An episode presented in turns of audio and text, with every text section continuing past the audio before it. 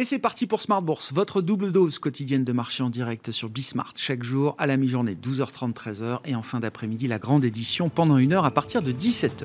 Au sommaire de cette édition de la mi-journée, des marchés qui euh, manquent de conviction en ce début de semaine, on va le dire comme ça. Hier était un jour férié même si les marchés étaient ouverts, un jour euh, qui a marqué une, absence de volume hein, quand même sur les marchés euh, européens notamment et on reste très très prudent à ce stade avec un CAC 40 qui tourne autour des 6000 1500 points à mi-séance. Vous aurez les infos clés dans un instant détaillées par Alix Nguyen. Euh, du côté de l'agenda de la semaine, évidemment, ce sera une semaine importante sur le front des politiques monétaires. On a déjà vu une première surprise ce matin avec la euh, Banque Royale d'Australie qui a alors augmenter ses taux, c'est ce qui était prévu, mais plus que ce que le marché euh, attendait. Euh, les économistes attendaient une hausse de 35 points de base. C'est finalement une hausse de 50 points de base qui a été délivrée par euh, la Banque d'Australie ce matin. Et nous suivrons évidemment la décision de la Banque Centrale Européenne ce jeudi à Francfort. Le marché attend une communication encore plus précise sur une première hausse de taux qui devrait normalement intervenir le 21 juillet prochain. Mais encore une fois, personne n'est à l'abri d'une surprise aujourd'hui quand il s'agit de politique monétaire avec une inflation, rappelons-le, qui euh, a franchi euh, le seuil des 8% en zone euro sur euh, un an, puisque sur la marque de, du mois de mai, en première estimation, l'inflation est ressortie à 8,1% en zone euro. Nous évoquerons le cas de la BCE et de la zone euro dans un instant avec Juliette Cohen, stratégiste chez CPR Asset Management. Et puis côté américain, ce sera là aussi la question de la semaine. Est-ce que l'inflation a déjà atteint son pic? On aura un nouveau rapport sur l'inflation aux États-Unis en fin de semaine pour le mois de mai. Euh, les économistes attendent effectivement euh, un chiffre stable d'un mois sur l'autre. On, verra ce qu'il en est. Et euh, du côté des marchés, nous parlerons du marché américain spécifiquement avec Eric Lafrenière qui sera avec nous au plateau, gérant Action américaine chez Richelieu Gestion.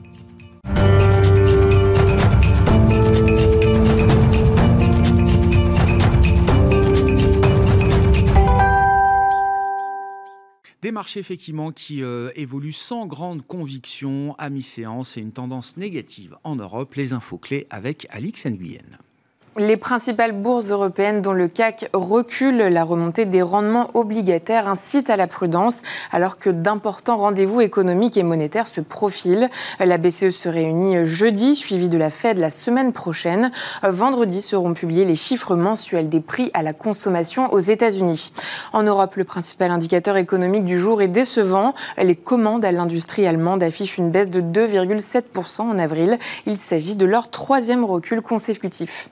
On remarque qu'à Londres, le repli euh, se fait plus limité grâce à la baisse de la livre sterling ou la conséquence du vote de confiance plus serré qu'anticipé euh, des députés conservateurs britanniques pour le Premier ministre Boris Johnson. Le rendement des bons du Trésor américain à 10 ans se maintient au-dessus des 3%, niveau franchi lundi euh, pour la première fois depuis près d'un mois. Sur le plan des banques centrales, celle d'Australie a relevé son principal taux d'intérêt d'un demi-point, soit une hausse plus forte qu'anticipée. L'institution a aussi prévenu qu'elle devrait poursuivre le resserrement de sa politique monétaire dans les mois à venir afin de juguler l'inflation. S'agissant des actions, les baisses les plus significatives se trouvent du côté des valeurs technologiques sous l'effet de la hausse des taux d'intérêt. L'indice Stocks affilié recule nettement. À Paris, Dassault Systèmes chute après l'abaissement de la recommandation de Jeffries à sous-performance. La banque américaine doute de la capacité de la société à tenir ses objectifs dans le cloud sans recourir à des opérations de croissance externe. Et puis à l'inverse, Valeo euh, progresse. Valeo Siemens e-Automotive, la co-entreprise entre l'équipementier automobile français et l'industriel allemand, annonce avoir dépassé son objectif de 4 milliards d'euros de prise de commande sur la période 2021-2022. Tendance, mon ami, deux fois par jour, les infos clés de marché à 12h30 et 17h avec Alix Nguyen dans Smart Bourse sur Bismart.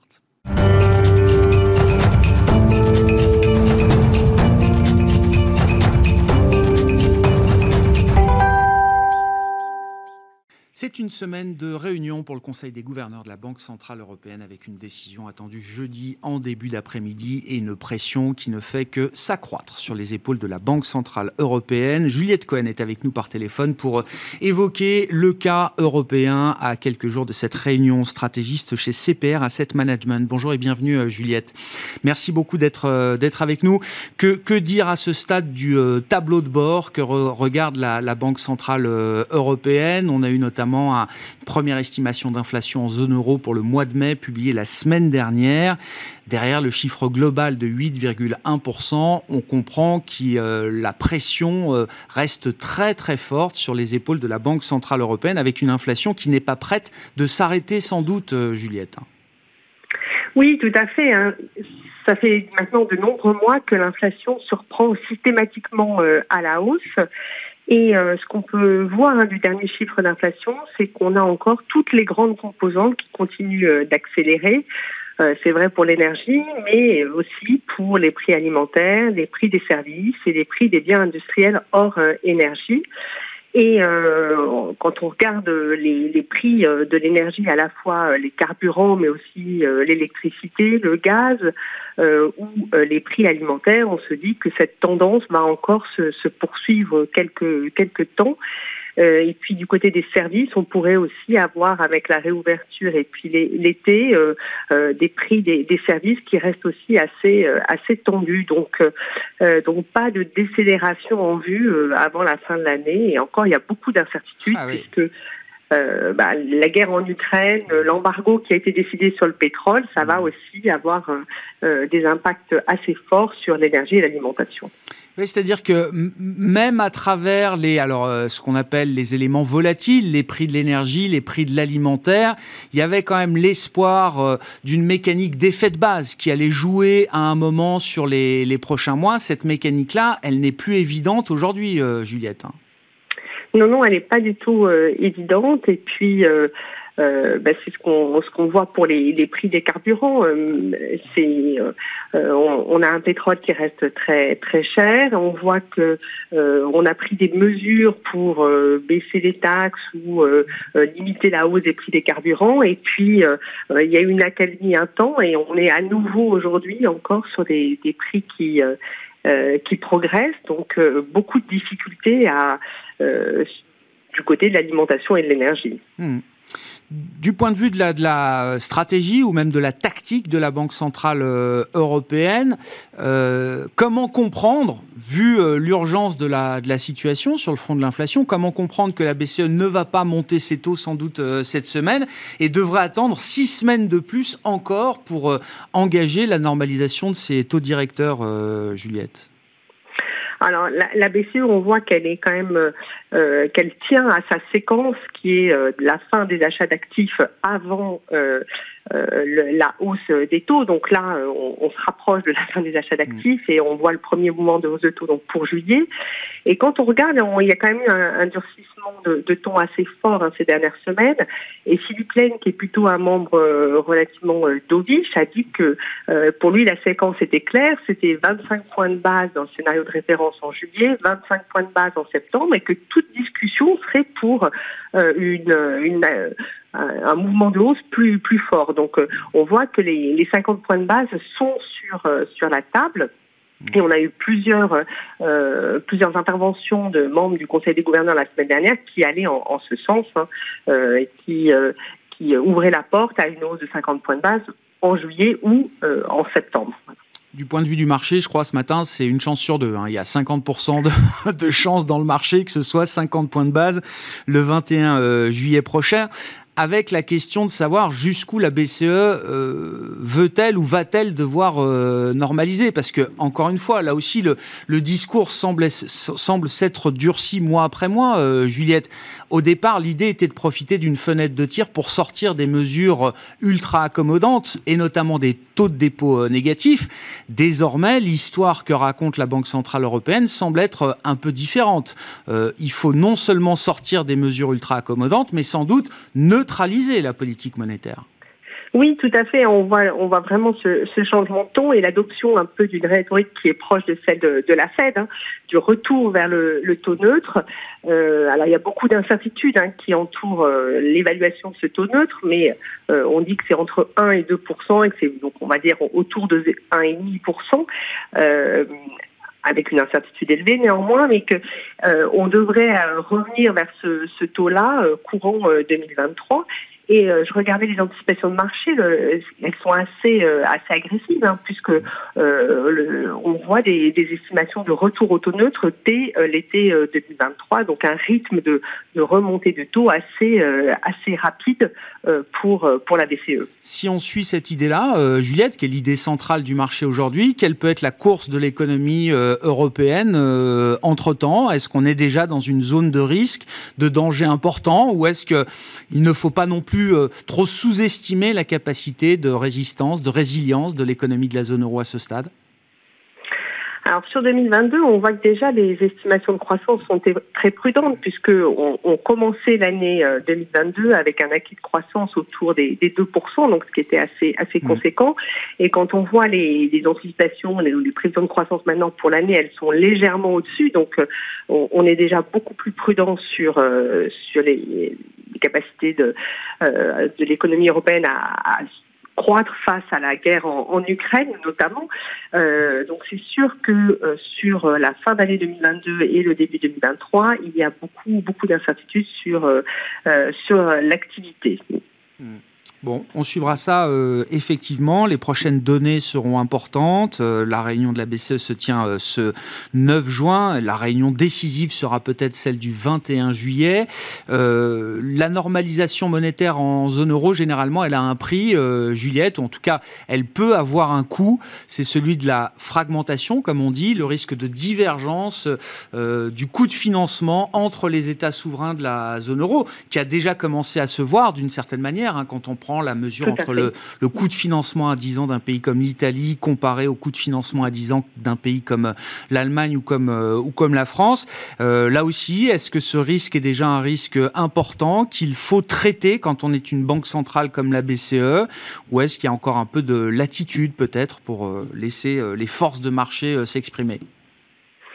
Alors, on voit que la Banque centrale européenne a quand même la volonté d'éviter une nouvelle crise de, de la zone euro et elle, euh, elle a quand même réitéré cet engagement à plusieurs euh, reprises. Hein. Euh, quand je cite un Fabio Panetta qui dit que éviter la fragmentation est un élément central de la conduite de la politique monétaire dans la zone euro. Donc on, on voit qu'il y a un, vrai engagement.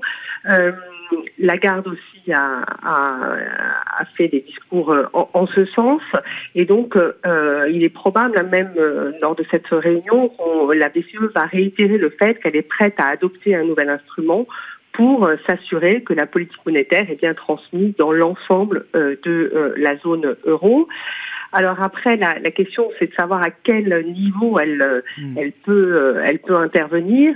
Et là-dessus, on a, on a vu que Isabelle Schnabel avait évoqué comme référence hein, le niveau de spread italien qui avait avant, euh, enfin à la pandémie ou, au tout début de, de, la pandémie, qui était autour de 250 points de points de base. Euh, donc c'est peut-être autour de ces niveaux-là que euh, la BCE pourrait euh, euh, pourrait être un peu plus explicite sur cet outil anti-fragmentation. Parce qu'il faut dire, c'est que la, la, Banque centrale européenne et la Banque italienne ont été des très gros acheteurs de dette italienne depuis depuis la pandémie notamment, et qu'elles détiennent aujourd'hui plus de 700 milliards d'euros de dette italienne. Donc voilà, c'est c'est quand même colossal à, plus de 3% pour le 10 ans italien. Est-ce qu'il y a déjà un risque pour la soutenabilité des finances publiques italiennes euh, aujourd'hui, euh, Juliette? Alors pour la soutenabilité, non, euh, il ne nous semble pas sur ces niveaux-là que, ça soit le cas, mais quand on regarde hein, les projections quand on fait des, des simulations d'évolution de, de, la dette euh, italienne, euh, ce qu'on voit, c'est qu'il y a un élément central, c'est euh, vraiment la, la, croissance hein, du, du, PIB nominal, mmh. et, et, donc là aussi, hein, il, y a, il y a un risque si si l'inflation, enfin si la, la, croissance ralentit trop pour l'Italie. Donc à la fois côté taux d'intérêt et côté croissance, c'est deux deux éléments de, de fragilité, mais il n'y a pas euh, sur ces niveaux-là de, euh, on risque à court terme. On est sur un spread Italie-Allemagne légèrement supérieur à 200 points de base euh, ce matin au moment où on se parle. Merci beaucoup Juliette. Juliette Cohen qui était avec nous par téléphone, stratégiste chez CPR Asset Management.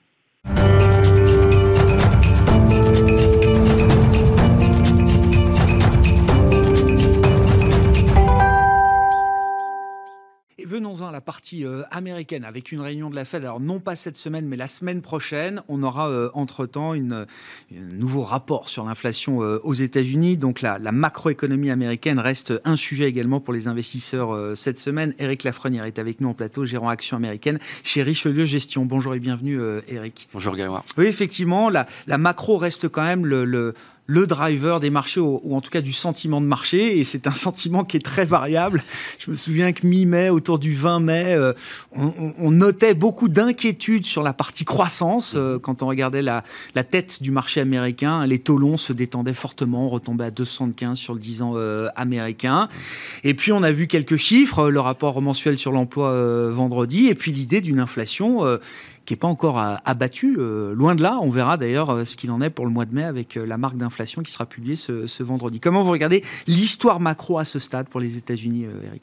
Les marchés sont globalement quand même assez compliqué. Si on regarde le, S&P euh, sur, sur le mois de mai a fini euh, pratiquement flat, mais on a eu, euh, je crois, jusqu'à presque 7% de baisse, je crois 6,6% de baisse au, point bas.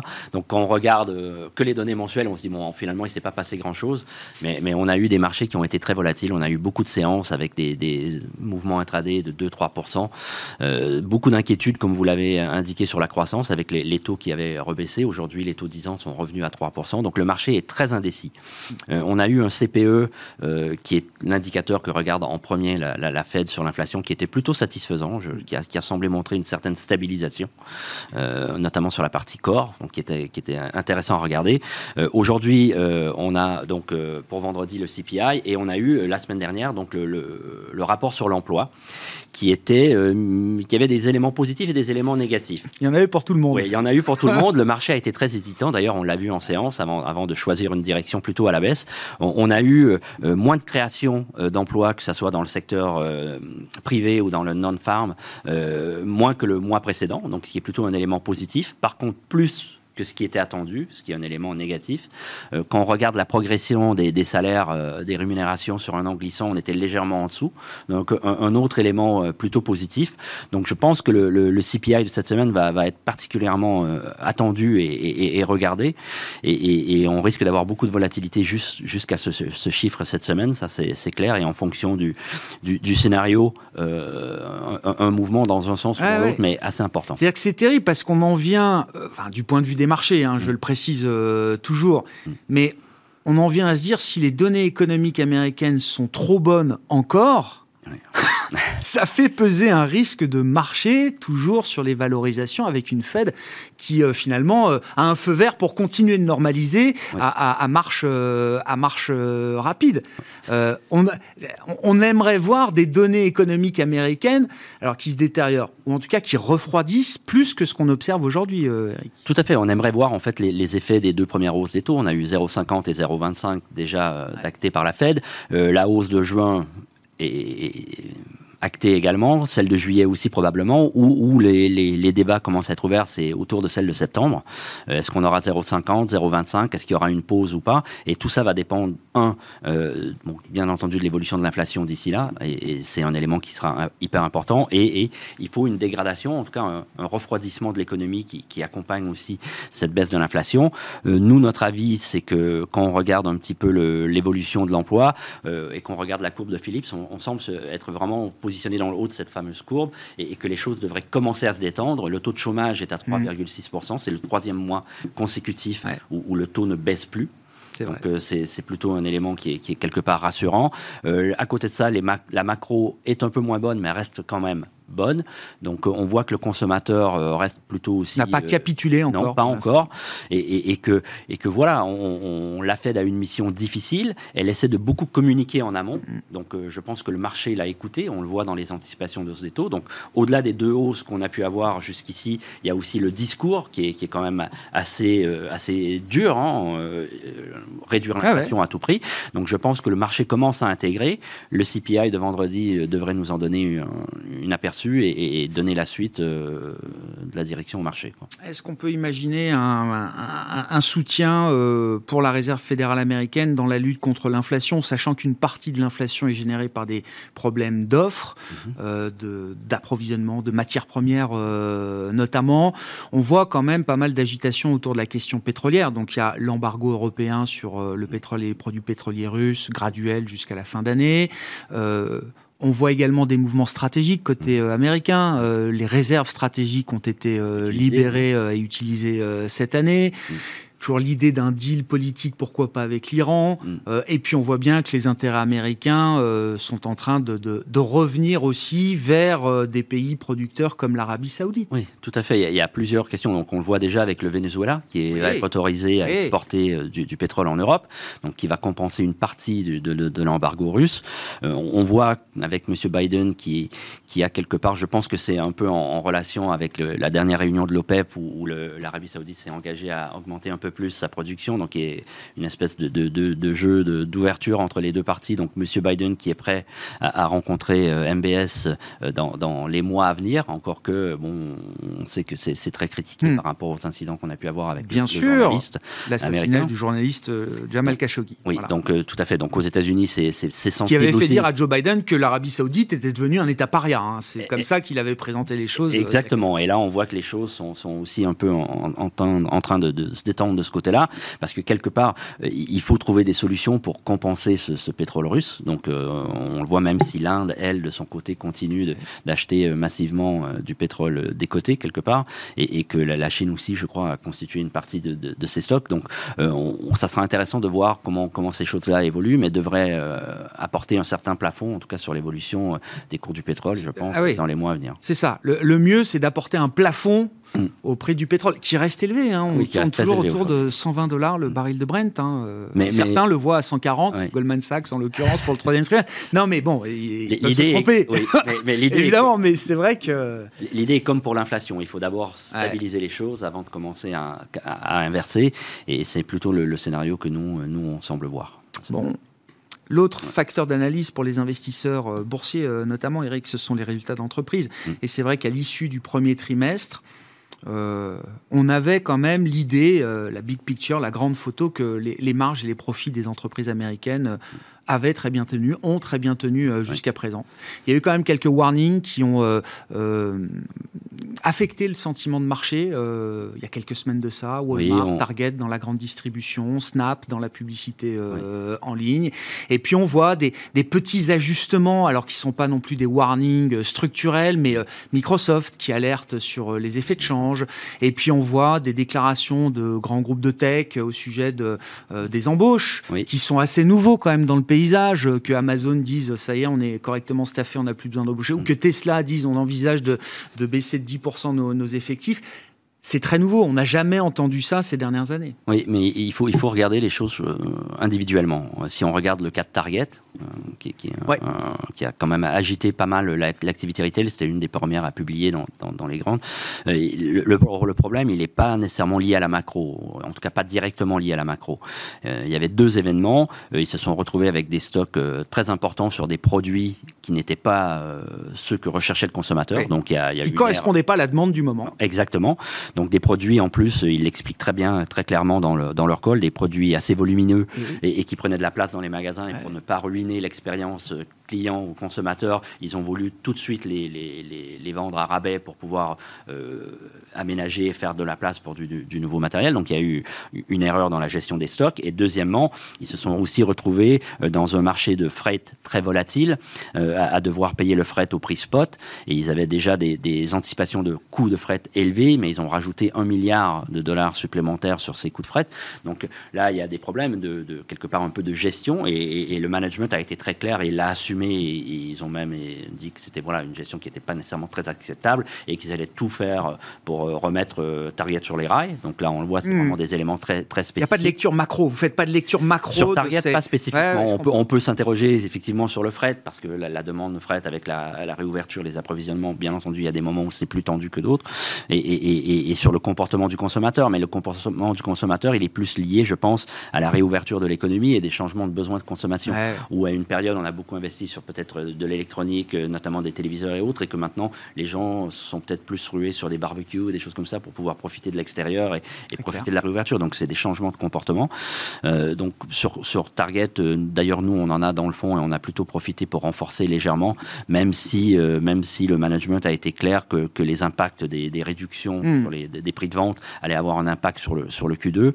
après, sur Microsoft, là aussi, c'est pas nécessairement lié à, la demande, c'est lié à des effets de change, donc des effets qui, voilà, qui, sont acceptables. Et d'ailleurs, le jour de l'annonce, le titre a, plutôt euh, bien réagi. Hein. La demande sur le cloud reste au rendez-vous. Euh, non, mais ça soulève la question du change avec un dollar qui a jamais été aussi fort face euh, à l'ensemble des grandes devises du G7 au moins. Oui. Nous, nous, sur le dollar, au sein de Richelieu Gestion, on avait une, on était plutôt une vue positive du dollar. et là, tout début juin, sur notre dernier point mensuel, on est revenu sur un positionnement neutre sur ah. le dollar. Donc, on pense qu'on est dans une fourchette plus restreinte et, que ça peut s'arrêter de monter. Bah, en tout cas, le, le, le, risque de hausse est, moins, moins important que, que, que peut-être le, risque de correction. On voit que la BCE, on en parlait tout à l'heure, va devoir commencer à agir sur les taux et, que voilà, beaucoup de choses sont déjà ouais, beaucoup de choses sont déjà pricées probablement dans, dans le parcours du dollar. Et sur le fait que des sociétés comme Tesla, quand même sur des segments normalement très porteurs, alors c'est pas pas la production hein, qui, est, qui, est, en cause, mais commence à dire on va peut-être non seulement arrêter d'embaucher, mais réduire un peu les effectifs, en tout cas le temps de travail bah, des effectifs. Il bah, faut, faut, faut, regarder aussi le rythme d'évolution, de production, de croissance du nombre de véhicules livrés qu'a connu Tesla dans, dans les derniers trimestres. Hein, donc c'est une accélération assez forte, donc c'est sans doute des réajustements. Et, si je ne me trompe pas, je n'ai pas Tesla en portefeuille, donc je la suis de, de, plus loin, mais j'ai cru comprendre qu'au niveau du siège et donc la partie développement, il n'y aurait pas nécessairement de ralentissement d'embauche de, ce côté-là. Et, si on regarde Amazon, euh, Amazon a été euh, assez clair aussi qu'en fait, ils se sont retrouvés euh, un peu avec l'effet Covid, avec des, des, espaces en entrepôt trop, trop importants. Euh, et ils, euh, ils, sont en train de regarder pour sous-louer et, de résilier un certain nombre de ces bails qu'ils avaient mis en place. Donc peut-être sur certains acteurs qui peuvent être plus plus ouais, ça peut peser. Oui sur certains acteurs qui gèrent notamment ces, ces, entrepôts peuvent, peser. Mais, mais on voit que, Amazon est tout de suite en train de prendre les, les, bonnes les bonnes actions pour pour essayer de limiter et d'ajuster un peu plus l'activité. Hmm en termes euh, tactiques ou stratégiques euh, d'investissement, euh, Eric il, fallait reprendre du risque là ces dernières semaines C'est ce que vous avez fait en tout cas Écoutez, nous chez Richelieu, on sort un point mensuel où on explique notre allocation d'actifs, sur que ce soit la classe à actions, obligataires, devises et ensuite les thématiques qu'on aime mettre en avant. Sur le point qu'on vient de sortir pour, pour le mois de juin, nous sommes repassés sur un niveau de risque action 4 sur 4, donc nous avons augmenté notre niveau de risque. nous aimons aussi la partie obligataire dans la partie high yield. Ah et en termes de zone géographique, pour le moment, nous avons, euh, nous sommes toujours, nous sommes depuis un certain nombre de mois surpondérés sur la partie euh, américaine et nous sommes passés neutres, de sous-pondérés à neutre sur la partie européenne. C'est une position tactique ou c'est l'idée que quelque chose euh, de plus constructif est en train de se développer peut-être pour, pour un peu de temps? Donc sur la partie américaine, nous on est plutôt à ce stade dans le camp que la, Fed va réussir son pari de, de, soft landing. De soft landing, ah c'est un peu le scénario qu'on ah a pour le moment, et, que quand on voit le niveau de marché aujourd'hui, les niveaux de valo, on en parlait tout à l'heure, avec hmm. un S&P qui est revenu euh, autour des 16, euh, un peu plus de 16 fois, et, et c'est les niveaux qu'on connaissait en 2011, que, que que la Fed réussira son pari et que sur ces niveaux de marché, il y a des choses intéressantes à faire euh, en, termes de thématiques aussi. Hmm. Donc, euh, on a préféré remettre un peu de risque. Le, risque, il est plus à la hausse qu'à la baisse à ce stade. Ouais, ouais, très clair. Pareil du soft landing de la Réserve fédérale euh, américaine. Bon, on suivra ça. La réunion de la semaine, c'est celle de la Banque centrale européenne et la Fed se réunit euh, la semaine prochaine. Tout a été bien euh, téléguidé de ce point de vue-là. Ce sera 50 points de base, mm. quasi sans aucun doute, sauf changement majeur d'ici là. Et puis la réunion de juillet verra aussi une hausse de 50 points de base du côté de la Réserve fédérale américaine. Merci beaucoup, Eric. Eric Lafrenière qui est avec nous en plateau, gérant action américaine chez Richelieu Gestion, invité de Smart Bourse à la mi-journée. On se retrouve à 17h en direct pour une nouvelle heure d'émission sur Bismart.